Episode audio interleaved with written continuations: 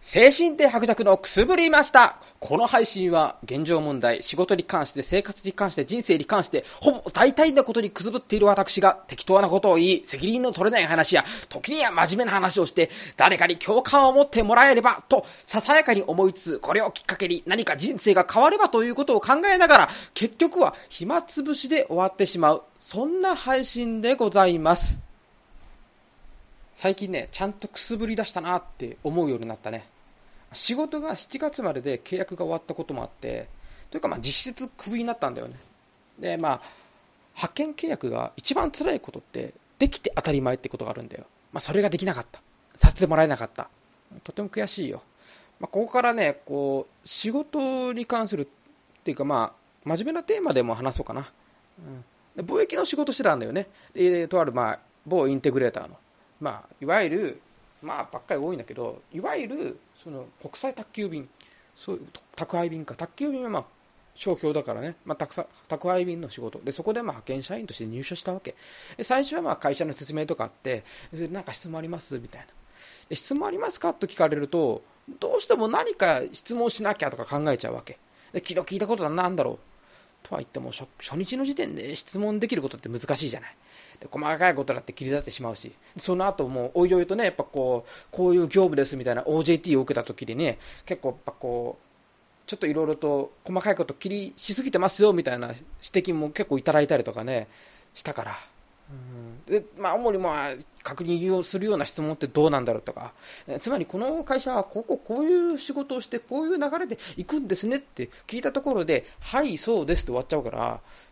それもどうなんだろうとか思いながら、そしたらまあ、なんか質問しなきゃとか思って、で、いろいろこう気になることっていうのは、やっぱこう自分の働く現場っていうのはどういうことなんだろう。そこがやっぱ大事なんだよね。で、まあ、それでね、ちょっとこう、彼女いますかとか聞いてもね、なんだこいつってのは終わっちゃうから、もうそれも良くないわけで、で、まあちょっとまあそういうのちょっとボケたくなっちゃうわけなんだけどね。で、まあ僕になる、赤にあるこの好奇心っていうのが、こういろいろこう錯綜して、結局は、えー、何にしましょうみたいなね、なんか何を聞いたらいいんでしょうって聞いちゃう感じになっちゃうんだよね。うんまあ、実際はね、まあ、この分からないことがあったら、まあ、その都度質問させていただきますと。何かと細かいことを尋ねてしまうことがあるかもしれませんが、よろしくお願いしますと。まあ、こういう挨拶でね、十分だったりするんかなと思った。うん、そういうのをちょっとこう、そう、やっぱね、そういうところでね、もうつまずいてしまったらね、こう、正規雇用とかでもなんでもないから、やっぱこう、あ、こいつできねえやつだから、もうすぐもうポイしておこうみたいな、そんな感じになっちゃって、でもなんか仕事内容もなんかこう、ちゃんとまともに仕事もいただけないような、それで終わっちゃうから、やっぱり、この、可愛がられるってことが大事なんだなって思った。本当もう、なんていうか、誰か飲みにさせてくんねえかなっていうことを、ずっともう考えるようになりましたね。うんあとやっぱりこう失敗した時とか結構ねやっぱこうまあ打ち込みとかもそうだし電話の応対とかもそうだし、まあ、誰からいただいたこととかそういうことってこう結構メモを取ってるつもりなんだけれどもあれ誰だっけどこの会社だっけとかねそういうのも忘れちゃったりとかやっぱこう細かいミスをしたことをその都度覚えてでまあ二度とそういうミスしないようにとかそういうことも考えながら次に生かそうかなって思ってる。本当に。誰かねえ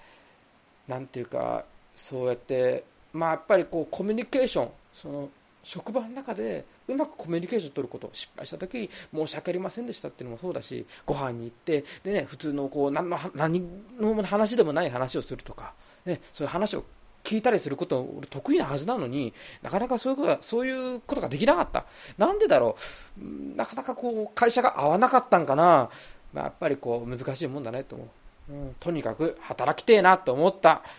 本当。まあ、今回ね、こんな感じで短めにやっていきます。そして、今、こう、皆さんにお知らせしたいことは、マイクを変えたので、すごい編集が楽です。そして、聞こえやすい声というか、ちょっといい声になってるんじゃないかなっていう期待もしてます。まあ、そんな感じで、まあ、今回はこんな感じですけれども、まあまあ、だいたい5分程度のことを喋っていこうかなと思います。それでは、また今度。次回にごきげんよう。